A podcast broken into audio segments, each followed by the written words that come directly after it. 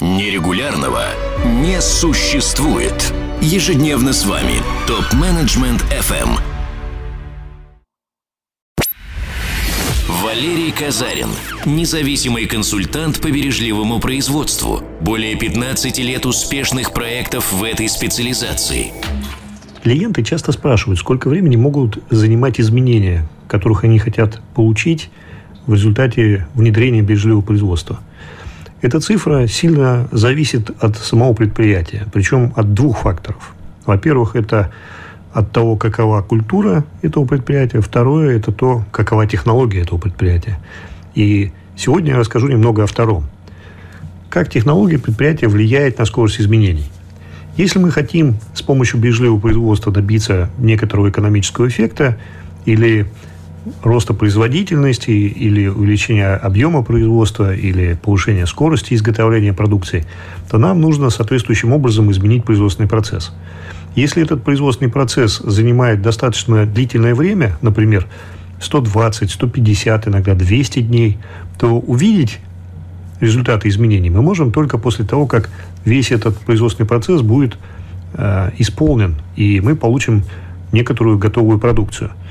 А наверняка еще произойдет такая штука, что с первого раза не получится сделать то, что надо, и надо будет вносить коррективы.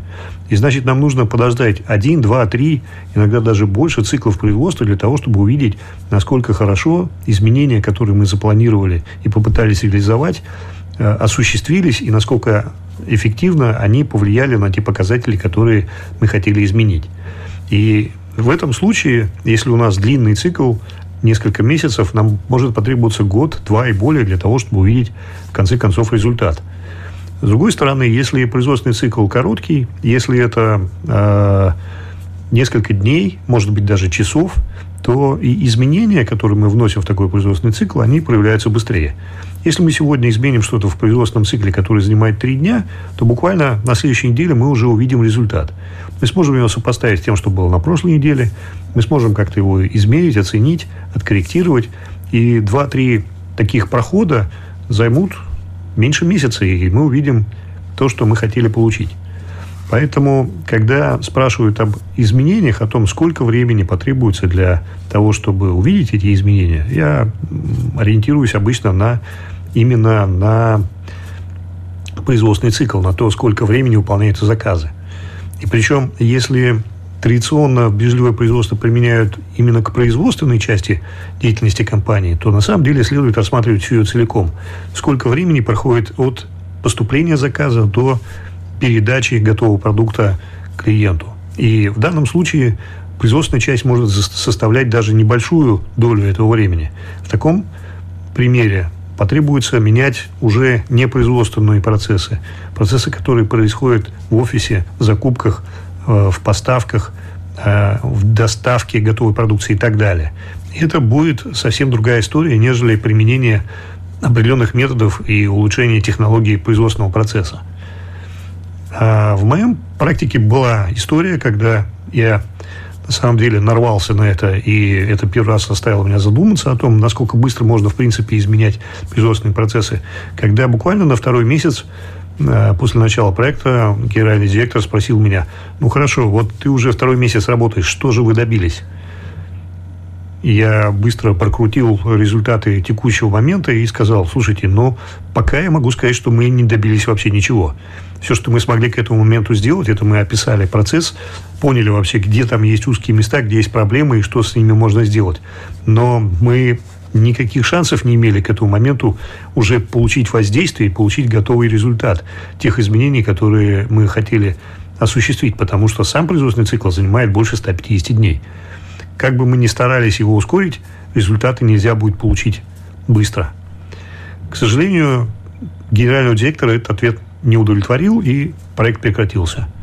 Но я сделал для себя такую заметку, да, что если у предприятия очень длинный производственный цикл, то нет смысла рассчитывать на быстрые изменения. Второй пример, который э, подтверждает эту теорию, случился на производстве продуктов питания – это была, наверное, в моей жизни самая быстрая реализация изменений, которые на тот момент я вообще видел.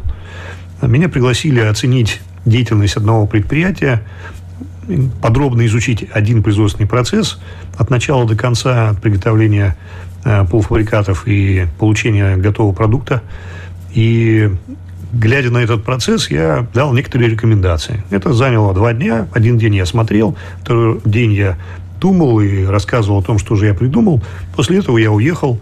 Э, приехав э, уже в свой офис, я написал отчет, отправил в компанию. И, как обычно в таких случаях бывает, подумал, что, ну, наверное, может быть, процентов 20 из того, что я написал, будет реализовано, но я об этом никогда не узнаю.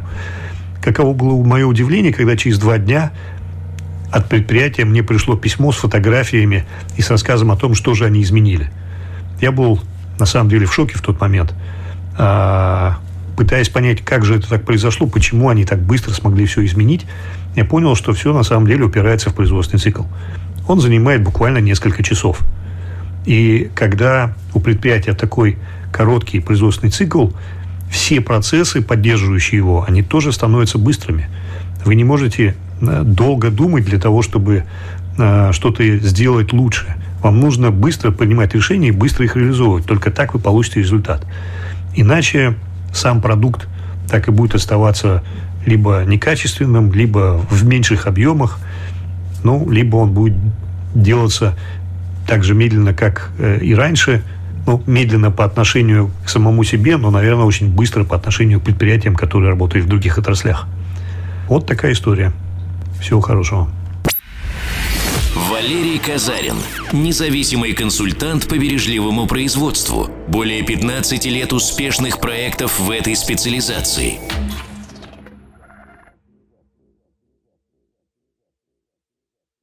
Задавайте вопрос ведущим и получайте еще больше пользы на tmfm.сайт.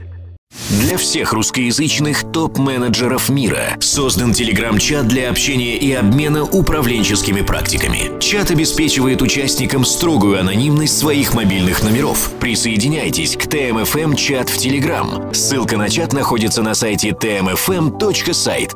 Ваши коллеги ждут вас в чате прямо сейчас.